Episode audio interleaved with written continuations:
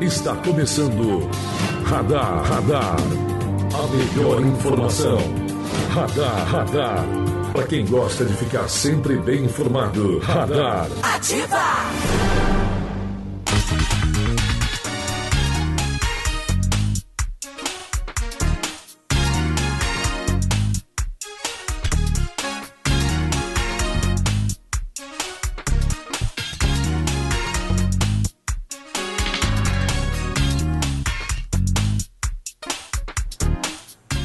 Olá, muito bom dia para você que a partir de agora passa a acompanhar o programa Radar. Estamos chegando na manhã desta quarta-feira, 12 de fevereiro de 2020, trazendo que é fato, que é notícia da nossa cidade e também da nossa região. Bom dia a todos.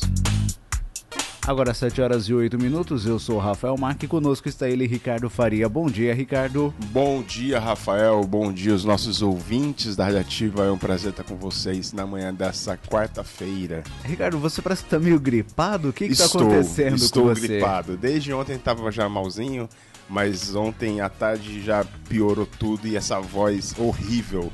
Tá está... horrível mesmo, é, viu? horrível, horrível. Mas é gripe, é gripe. tá certo. Bom, muito bem. Depois dessa gripe do Ricardo Faria, agora 7 horas e 9 minutos, vamos saber então o que é manchete nos jornais locais e o que está sendo destaque nos portais de notícias da nossa região. As manchetes do dia. O Jornal Regional, endereços das casas da CDHU serão escolhidas nesta quinta e sexta-feira. Educadoras se reúnem para a elaboração do plano de trabalho e Penapolense enfrenta Português Santista hoje no litoral. Destaques agora do Jornal Diário de Penápolis. Bombeiros alertam para os perigos das fortes chuvas. Câmara aprova a criação do Museu Municipal de São Francisco e endereços das casas da CDHU serão escolhidos nesta quinta e sexta-feira. Já no interior Penápolis, parecer da PGR sobre PS. Sorteados da CDHU escolhem endereços das casas no ginásio. E criação do Museu de São Francisco de Assis.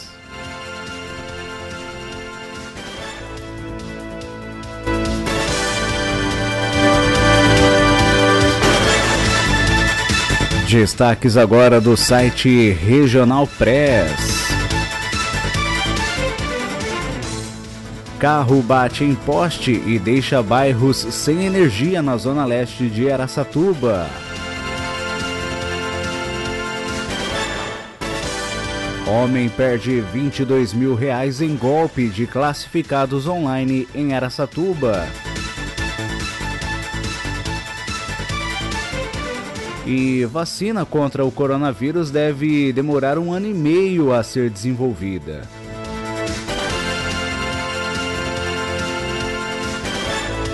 Destaques agora do G1 de São José do Rio Preto e Aracatuba. Cantor sertanejo internado após acidente apresenta melhoras, diz assessoria de imprensa. Cantor sertanejo foi resgatado né, de carro em chamas em um acidente ocorrido na semana passada em Santa Fé do Sul. Em Guapiaçu, jararaca é capturada após ser encontrada dentro de carro. E polícia faz reconstituição de atropelamento que deixou duas pessoas feridas em Pereira Barreto.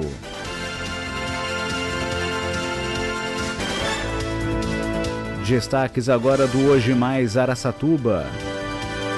Justiça manda Facebook excluir postagem contra prefeito de Birigui. Vereadores mudam voto e reduzem o número de cadeiras na Câmara de Birigui.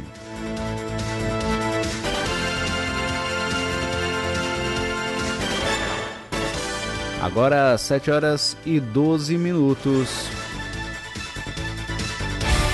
Você está ouvindo Radar, Radar. Ativa!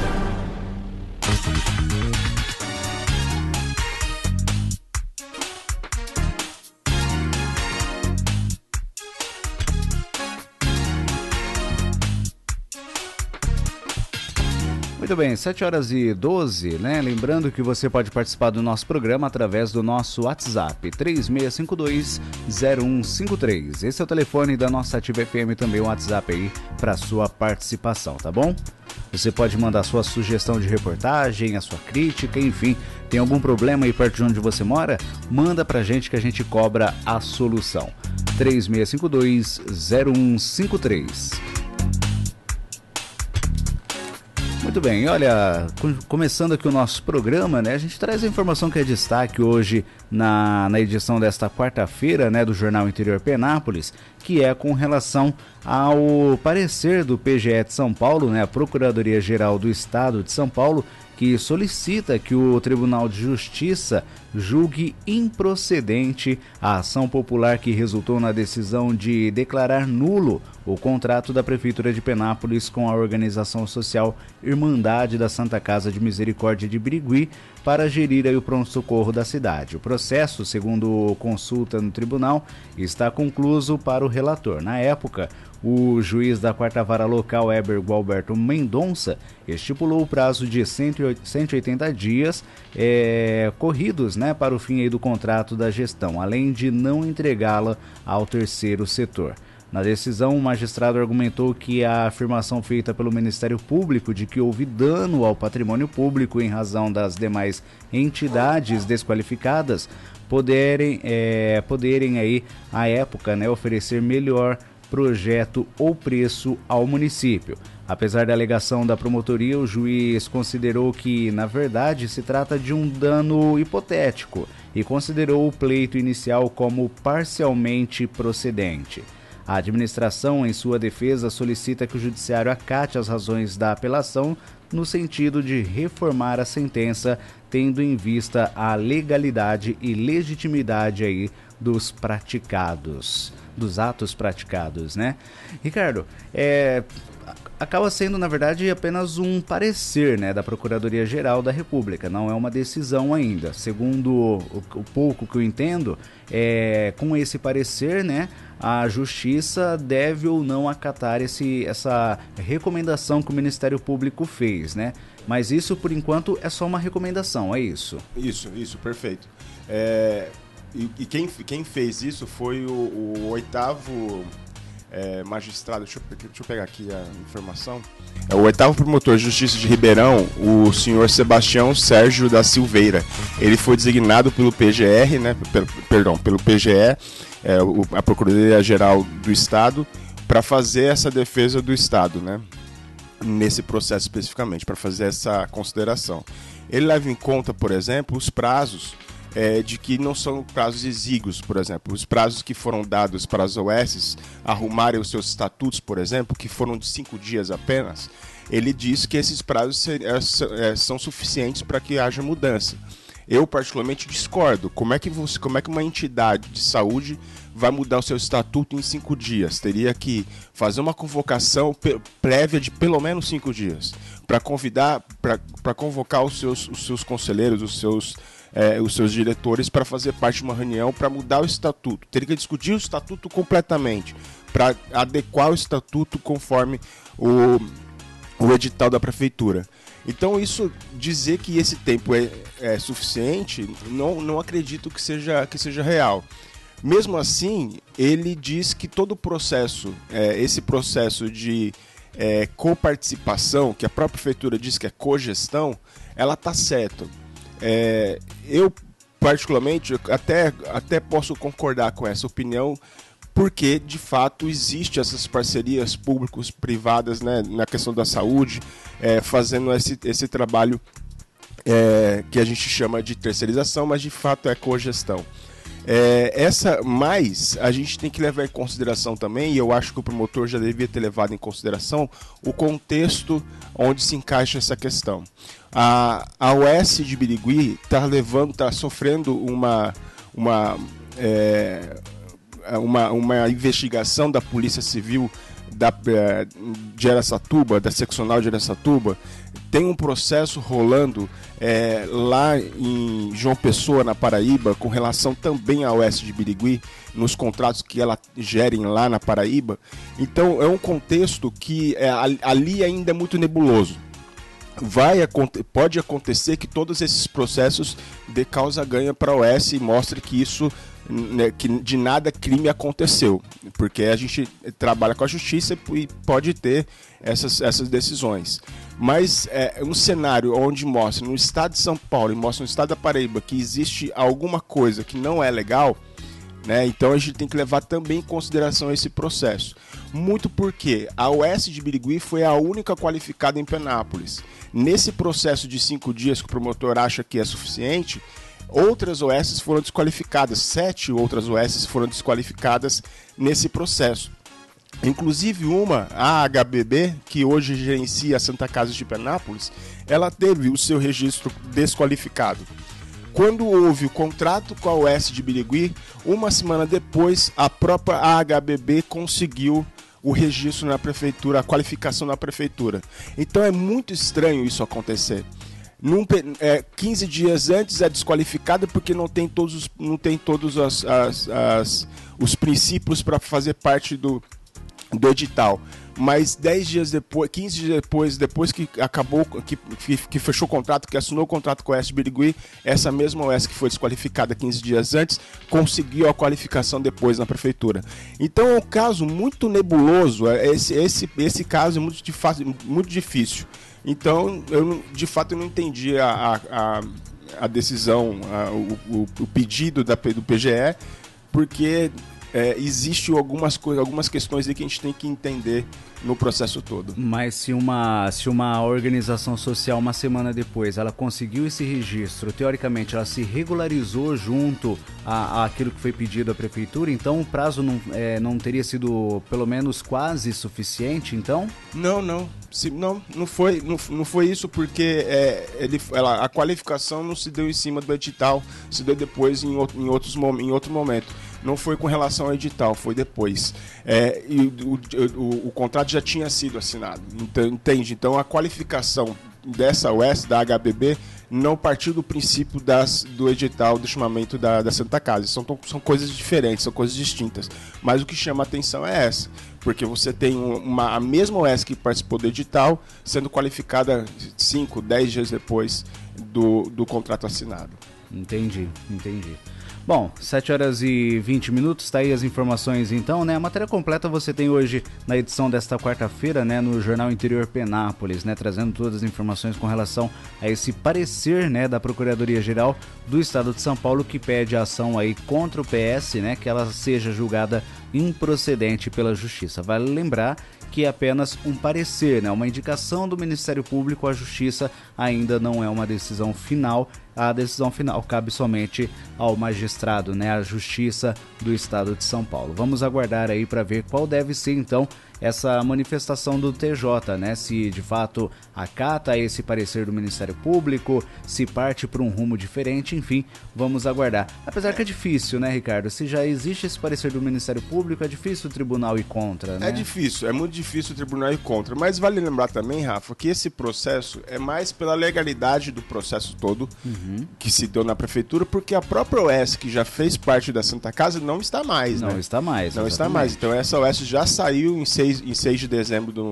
do ano passado, já foi devolvido para Santa Casa de Penápolis, né? E agora Santa Casa de Penápolis é, fez o, tem um contrato de, de, gestão com a HBB que assumiu a gestão da, é, do pronto-socorro. É, então, isso mais pela legalidade do processo todo com relação à contratação de OS no município do que agora o fato em si com relação ao OS de Birigui. Mas o que chama atenção, a partir do momento que tiver que tivermos decisão com relação a isso, todos os parâmetros para que outras OS possam entrar no Penápolis vai ser baseado nessas decisões, né? Então, de fato, é importante a gente pensar nesse processo, porque isso vai meio que parabenizar, vai, é, é, é, vai ser parâmetro para que possa fazer outros contratos de gestão não só na área da saúde, mas em outras em outros setores é. como educação, como o esporte, é algo que acaba refletindo no futuro, sim, né? Na verdade sim. é essa. Muito bem, 7 horas e 22 minutos, nós vamos então para o nosso primeiro intervalo e voltamos já trazendo mais informações aqui do nosso programa de hoje, tá bom? Agora 7 e 22. Você está ouvindo Radar, Radar. Ativa!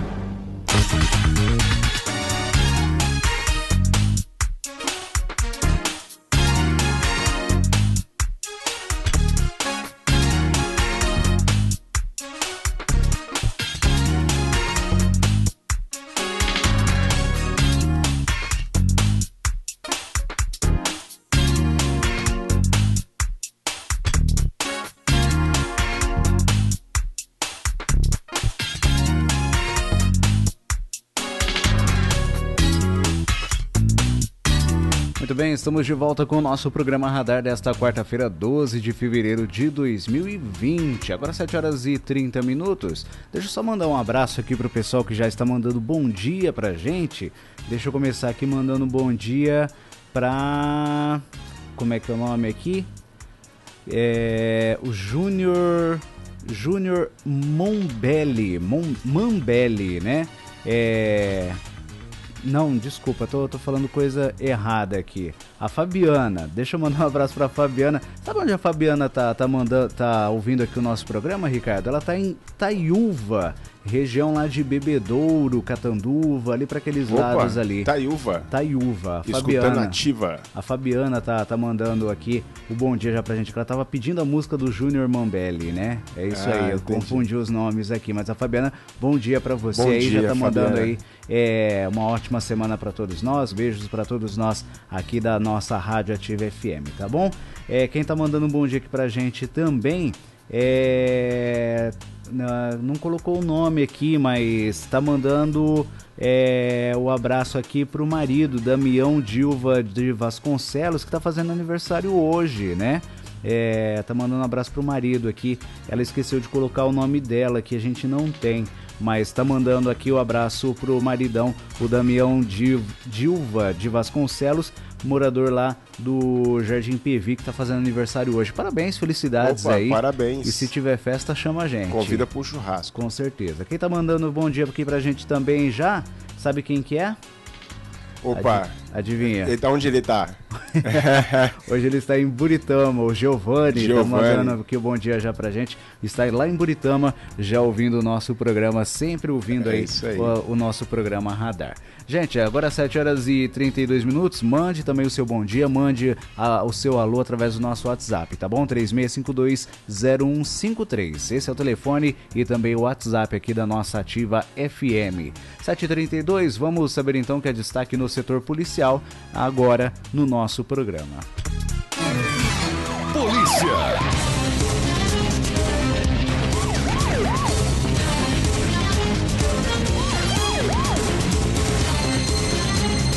Olha, uma mulher perdeu o controle da direção do carro, né, e acabou batendo contra um poste é, de energia, né, elétrica na Avenida Odorindo Perenha, esquina com a Rua Álvaro da Fonseca, na divisa dos bairros Umuarama e Concórdia, na zona leste de Aracatuba, na tarde da última terça-feira, viu? O acidente aí, é, segundo consta, aconteceu depois que a condutora do carro é, seguia na Avenida Odorino Perenha, sentido centro ao bairro. Quando perdeu aí o controle da direção, subiu no canteiro central e acabou parando aí somente ao bater no poste que teve a base quebrada. De acordo com uma testemunha, o veículo estava em alta velocidade.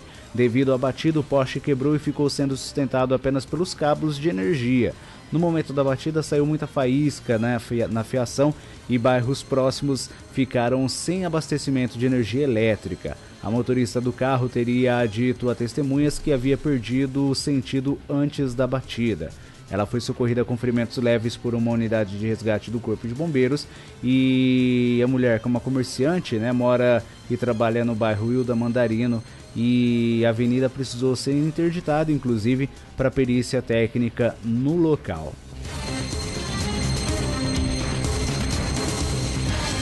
Olha, um homem de 41 anos, morador do bairro Moarama, em Aracatuba, depositou aí 22 mil reais na conta de um golpista, acreditando que estaria comprando um carro aí no valor de 10 mil reais abaixo do valor médio de mercado. Olha só, 10 mil reais abaixo do valor de mercado. O real proprietário do carro chegou a entregar o veículo para o comprador, que era vítima do golpe, mas não entregou o recibo.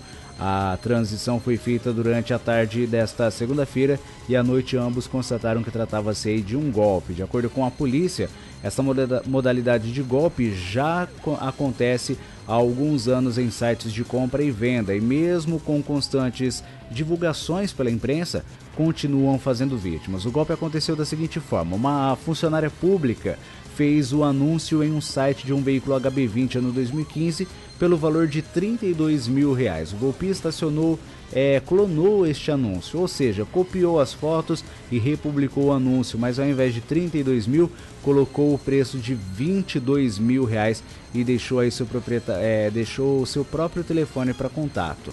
A vítima viu o anúncio publicado pelo golpista e o baixo valor do carro chamou a sua atenção. Ele entrou em contato e não imaginou que estaria falando com o golpista. Este interlocutor argumentou aí que pegou o carro de uma suposta cunhada como parte de pagamento de um sítio. Por isso estava vendendo pelo preço abaixo do valor do mercado. A vítima se interessou e disse que iria ver o carro. Enquanto isso, o golpista ligou para a verdadeira proprietária do carro e inventou a história de que tinha interesse no carro, mas como teria um compromisso, um funcionário iria ver o veículo e levar a um mecânico. O golpista ainda disse para a mulher que não era para comentar nada sobre valores, porque ele mesmo iria fazer aí o pagamento para saldar uma dívida trabalhista caso o funcionário gostasse do carro. Após enganar comprador e vendedor, o interessado foi até a casa da real proprietária do veículo para ver aí de perto o carro. Ele chegou a levar um mecânico e disse que iria ficar com o carro. Ambos não falaram em valores, como foi pedido pelo golpista, o falso vendedor. A vítima então ligou para o golpista e disse que iria ficar com o carro, pediu o número da conta e fez o depósito no valor de 22 mil reais. O golpista, por sua vez, ligou para a dona do carro, informando que estava fazendo uma transferência via TED no valor que ela pedia no veículo, 32 mil reais.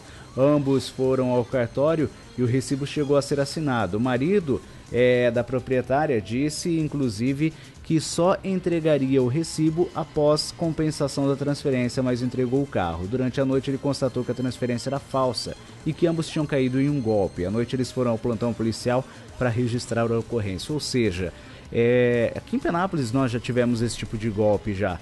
É, o golpista ele entra em contato com é, a, a, pessoa que de fato está vendendo o carro, ele entra é, depois que um comprador entrou em contato com ele, ele intermedia ali uma, uma situação de compra e venda do veículo e na verdade ele está sendo o beneficiado, né? Sim. O comprador não está comprando o carro da, do verdadeiro vendedor, assim como eles, o golpista se passa aí por, por comprador, né? Faz uma compra falsa do veículo. Enfim, é toda uma. uma, ele, ele, faz a intermediação, né? Intermediação, exatamente. É todo um negócio mirabolante ali que a pessoa acaba caindo num golpe. É, isso já aconteceu algumas vezes aqui em Penápolis, né? Já, já. já eu lembro a, a, negociação sobre um caminhão, por exemplo, né? Sim. Uma pessoa Não, então, isso é, isso é complicado, porque é, ele, ele, ele faz com artimanhas, né? Ó, Sim. Ele tá indo aí, não, não conversa com ele sobre valores, então ele sempre tá ali. Ele, ele, ele, sabe que pode dar errado em algum momento, mas ele tenta, ele, ele tenta trabalhar a mente da pessoa para, ó,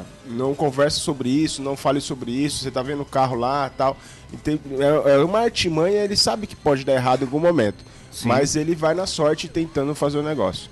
E é. acaba dando certo em alguns momentos, né? É, é bem por aí mesmo, acaba dando certo aí em alguns momentos. Tá aí então. Agora 7 horas e 38 minutos, estes foram os destaques aqui do setor policial na nossa região. Você está ouvindo Radar, Radar. Ativa!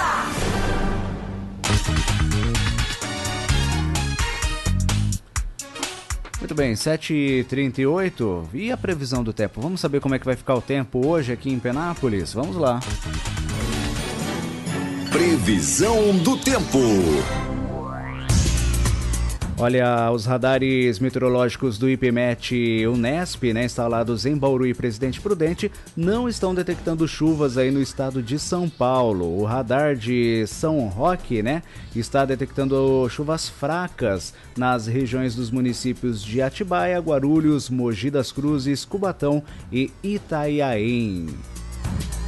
Para Penápolis, a previsão hoje, segundo o IPMET, é de chuva, viu? Chuva aí, é o tempo deve ficar nublado durante a manhã, com pancadas de chuva durante a tarde. A previsão é de que essas chuvas somem aí um milímetro e meio durante esta quarta-feira aqui em Penápolis. As temperaturas para Penápolis hoje, a mínima prevista de 19 graus e a máxima devendo chegar aí a 27 graus hoje em Penápolis. Portanto, previsão de chuva aí, né, durante a manhã é tempo nublado com pancadas de chuva aí durante a tarde. Essas informações são dos radares Meteorológicos do IPMET de Bauru e Presidente Prudente. Previsão do tempo. Ativa FM. Muito bem, 7 horas e 40 minutos. Nós vamos para mais um intervalo. Depois a gente volta então trazendo outros assuntos. A gente ainda vai trazer aqui as informações sobre a decisão da justiça, né, que mandou tirar uma publicação no Facebook feita aí contra o prefeito de Birigui, Cristiano Salmeirão, e também a gente vai trazer informação aí de que os vereadores de Birigui aprovaram a redução aí do número de cadeiras aí para as próximas legislaturas. Os detalhes a gente vai trazer daqui a pouquinho então, depois do nosso intervalo. Agora 7 horas e 40 minutos, voltamos já. Você está ouvindo Radar, Radar. Ativa.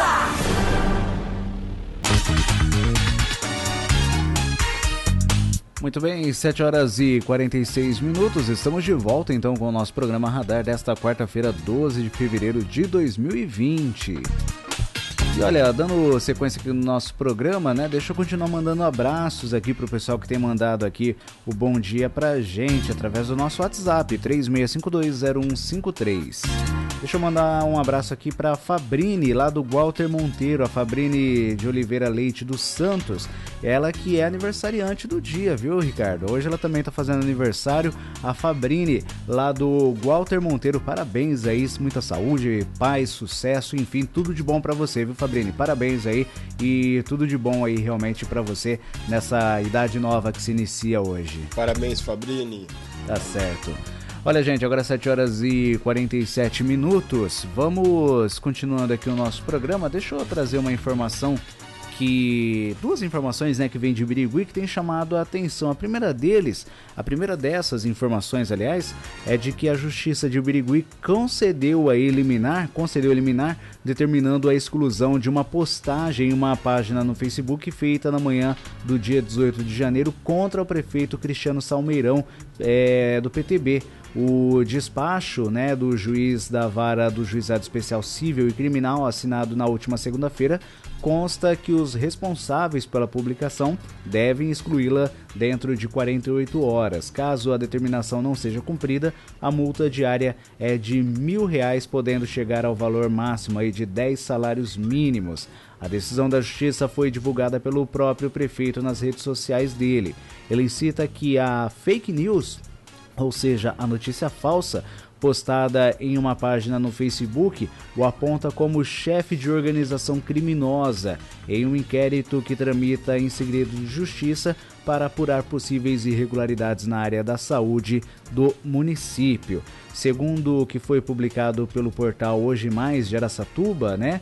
É, é, foi tentado acessar aí a, a, ação né, que resultou na liminar, mas ela tramita em segredo de justiça. Na publicação feita por Salmeirão, ele transcreve um trecho da decisão, abre aspas. De fato, trata-se da exposição negativa e, em tese, infundadas. A urgência, por sua vez, é patente, haja vista que a imagem do autor, no caso Cristiano Samirão, está diretamente exposta na publicação, a qual pode atingir uma infinidade de pessoas. A publicação em comento pode macular a imagem do autor e causar-lhe diversos prejuízos mormente neste ano eleitoral. Fecha aspas, publicou Cristiano Salmeirão, fazendo referência ao que seria um trecho, né, da decisão aí pela justiça, né? Ao publicar a decisão, o prefeito fez um alerta à população de Birigui para não cair em fake news semelhantes, que, segundo ele, tem como objetivo denegrir a imagem dele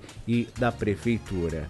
É uma situação complicada, né? Você criticar uma pessoa enquanto prefeito municipal, você criticar é, o trabalho dele enquanto pessoa pública, né? Agora, você associar a imagem dele, Cristiano Salmeirão, a uma organização criminosa, aí realmente já é um pouco demais, né? Sim, sim. E aí a, justiça está aí para isso mesmo, para coibir essas, essas é, informações verídicas, né? Sim. Nas redes, inclusive nas redes sociais. É por isso que é, nós que trabalhamos com informação sempre tem que checar essas informações e quando publicá-las, é, se publicá-las erradas, tem que colocar, dar, dar o, crédito, o crédito e dizer que errou e dizer que é, e, e, e, dar o mesmo destaque que foi, que foi dado para a notícia se ela foi falsa e, e assim tem que ser feito. Nesse caso tem que tem que apagar a postagem mesmo, né? A justiça obrigou a, a apagar a postagem com, com valor ainda é, de punição se caso não apagar em 48 horas. Então é, tem que tomar cuidado mesmo que você posta. Não é só nós jornalistas que hoje tem a voz né, nas redes sociais. No, é, antigamente nós nós falávamos aqui no rádio, falávamos na TV e não tinha uma participação, uma interação com as pessoas. Hoje as redes sociais abriu muito esse leque, né? E as pessoas falam e falam, inclusive pelos cotovelos, né? Então, é, escreve um negócio desse, é, colocando ele como chefe de uma organização criminosa, de fato é, é muito perigoso e, e não pode cometer esses excessos. Sim, isso é verdade. Olha, gente, agora 7h51. Olha que bom exemplo que vem de Birigui, viu? Olha, por 14 votos a 3, os vereadores de Birigui aprovaram na noite desta terça-feira o projeto de emenda à lei orgânica que reduz o número de cadeiras do Legislativo Municipal, das atuais 17 para 15, com o objetivo de gerar economia aos, aos cofres públicos foi a segunda discussão do projeto que precisava de dois turnos de votação. No entanto, embora a justificativa do projeto fale que a medida é válida para a próxima legislatura, o presidente da Casa, Felipe Baroni Brito, do Cidadania, explicou no primeiro turno de votação que a alteração só valerá para as eleições de 2024. Alguns vereadores usaram a tribuna para justificar a mudança de posicionamento aí perante a medida. O vereador Valdemir Frederico, o vadão da farmácia do PTB, disse que continua achando que é importante a, a representatividade, porém recebeu muitos questionamentos da população, que segundo ele quer menos vereadores na casa. Se a população quer isso, então vamos fazer, fecha aspas, disse o vereador na tribuna. É, entre outros, entre outros assuntos aqui, né? Daí tá a informação, né, de que a prefeitura de Birigui aprovou então para a próxima eleição, na verdade a eleição de 2024, a redução da, das cadeiras da Câmara de Birigui de 17, né, para 15, para 15 cadeiras é um bom. É, é, começou bem, vamos assim dizer, mas convenhamos: 17 vereadores numa Câmara Municipal é, para uma cidade do porte de Birigui realmente era muita coisa, né? É, Eu acho que também pode ser 17 e trabalha com 13, né? É, é, eu, eu sou muito da opinião do, do Eduardo Dentista, que é um dos vereadores de, de Birigui, que está na matéria, inclusive aí. Ele votou contra essa decisão, é, esse, esse, projeto, mas ele explicou, ele explicou a, a, a, a o, o porquê ele votou contra e eu, eu, vou muito mais pela justificativa dele. A representatividade, Rafa, ela tem que ser dada mesmo. Tem que, se pudesse ser 17 vereadores de Penápolis, teria que ser mesmo, porque tem que ter muito mais representatividade. O porém aí a, justificativa dele é interessante. Diminui o salário do vereador ao ponto de você também diminuir o custo, porque custo, o custo da matéria aí vai economizar do, com dois vereadores, com acho que um milhão de reais. Não me falha a memória, está na matéria aí. É, então, então, diminu... então coloca os 17 vereadores e tira do salário dos vereadores o, o valor total de, de, de economia. Porque você precisa de mais representatividade. Representatividade nunca é demais. Mas a gente tem que ver, por exemplo, salário, os salários dos vereadores. Eu concordo com isso. A gente tem aqui em Penápolis um salário de 4 mil reais para vereador. Eu acredito que é um salário bom. Ainda mais se você pegar a média, de salário, a média salarial da população de Penápolis, é um salário bom. Porém, a efetividade dos, dos trabalhos da Câmara de Penápolis fica muito aquém. É. O, o salário dos vereadores de Birigui é R$ 5.609. Sim. É, 5.600, aqui em Penápolis R$ mil reais. Entende? É um, é, um, é um salário alto, inclusive. Se você pegar a média da população penapolense, da população de Birigui, é um, uma média muito alta. É, agora, tem que ver qual é a efetividade disso, né? A representatividade nunca é demais. Agora, eu concordo, por exemplo, com o Eduardo Dentista de que, olha, você pode ter 17 vereadores, só que você diminui o salário dos vereadores, porque precisa economia, então vamos economizar no bolso. Agora, a representatividade da população ela tem que ser garantida. Mas o, o problema da, de você tentar diminuir o salário é que você pode conseguir uma certa economia na economia de salário, mas quando você tem, por exemplo, 17 vereadores atuando, você tem um gasto muito maior com gabinete, com, com transporte, com isso, com aquilo. É, no caso de Birigui, Aca- você, acaba no caso de Birigui você tem, talvez, no, né? ca- no caso de Birigui você tem, inclusive gabinete, assessores e tudo mais. Aqui em Penápolis você não tem isso, né? Então isso não poderia ser justi- justificativa para é, para não, não diminuir ou, ou aumentar no caso, né? Mas é, é uma discussão que sempre vai existir. As pessoas as pessoas elas concordam em diminuir as cadeiras de vereador e tem que diminuir, não sei o que, o discurso da diminuição, porque ela não vê efetividade. Quando ela, quando ela vê representatividade acontecendo de fato, que as, as pessoas estão discutindo a cidade e estão tendo projetos é, capazes de mudar a cidade, colocar a cidade num outro patamar, as pessoas concordam que, que tenha que ter políticos eficientes. Mas quando a gente vê uma Câmara de Vereadores de Penápolis, de Birigui, até de Aracatuba, com problemas enormes para aprovar projetos básicos, que tem vereador aqui em Penápolis que não tem conhecimento jurídico, não tem nada, não tem, não tem capacidade para estar lá. E, as- e aí as pessoas ficam de fato querendo que diminua mesmo. Quanto menor for, for melhor é, né? Porque daí vai ter custos menores e tudo mais. Eu sou, eu sou um pouco mais radical com relação a isso. Eu acho que vereador não deveria receber salário.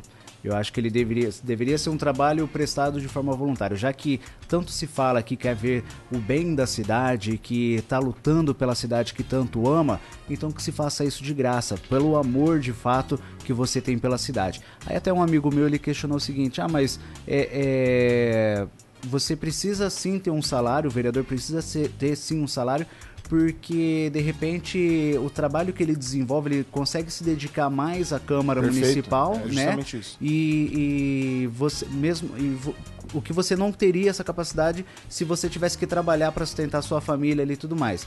E aí eu questiono o seguinte, tudo bem, mas por que aumentar essa representatividade, sendo que ele pode ter sim ali o seu horário de atendimento na Câmara, tentar conciliar com o seu trabalho, e aí ele até me questionou, ah, mas se viagens em busca de recursos, como é que ficaria? O vereador que trabalha na cidade, ele não teria essas condições. E aí eu questiono também, né, mas isso é função do vereador? É, é, é em São Paulo, por exemplo, buscar recursos? Não, não é. Não é, é fiscalizar a cidade. É você estar na cidade que você mora, é estar na cidade que você le- é, faz ali a, a- o seu trabalho enquanto vereador. Então eu, eu, eu sou um pouco mais radical. Eu acho que o vereador ele não deveria ganhar salário, ele deveria trabalhar de fato pelo amor que ele mostra aí ter pela sua cidade. Assim como o prefeito também. Prefeito, ó, Penápolis, o salário de um prefeito hoje aqui em Penápolis é de quase 15 mil reais, né?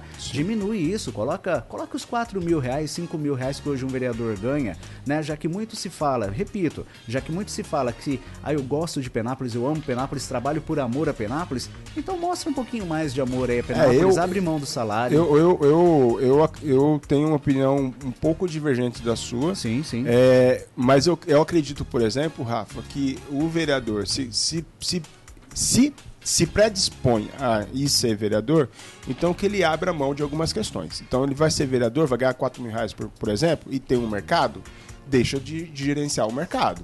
Você tem, você, tem um, você tem um trabalho de advogado, deixa de ser advogado naquele período.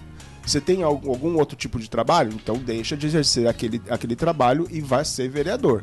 Que daí vai fazer jus o seu salário de 4 mil reais, o seu salário de 5.600 reais. Vai fazer jus. Mas aí é que tá a questão. O, o pro- é, vereador é profissão? Não, vereador não é profissão, Então. mas no período que ele está se dedicando à cidade, ele tem que receber, Rafa.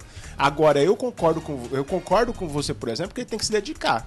Então, se ele se, ele se predispôs a se dedicar para a cidade naquele período de quatro anos, então que ele deixe de fazer as outras coisas que ele tem que estar fazendo. Então, deixa de ser advogado, Mas- deixa de ser dono de Mas aí, mercado, deixa mas de aí ser é preciso, motorista é do- preciso do- levantar algumas questões. Por exemplo, se o vereador ele vai se dedicar exclusivamente, então que ele tem um ponto de, de, de, de Não, aí- trabalho aí pode horário colocar- fixo. aí você horário pode fixo. aí você pode Você tem colocar que estar na regras Câmara Municipal das 8 às 5 da tarde. Sim, aí você pode sabe? colocar a regra que for.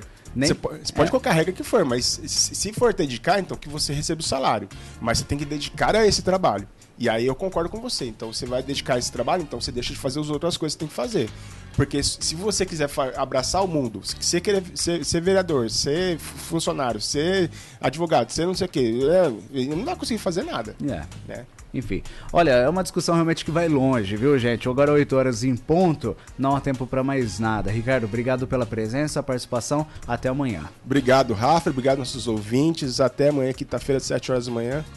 Estaremos aqui de volta. Obrigado a você que esteve na sintonia, na companhia aqui do nosso programa. Lembrando então que estamos de volta amanhã a partir das 7 horas da manhã. Uma excelente quinta-feira a todos. É quarta-feira, né? Nossa, Uma quarta-feira. Uma excelente quarta-feira a todos e até amanhã, gente. Tchau, tchau. Termina aqui. Radar, radar. A melhor informação do seu rádio. Radar, radar. Ativa!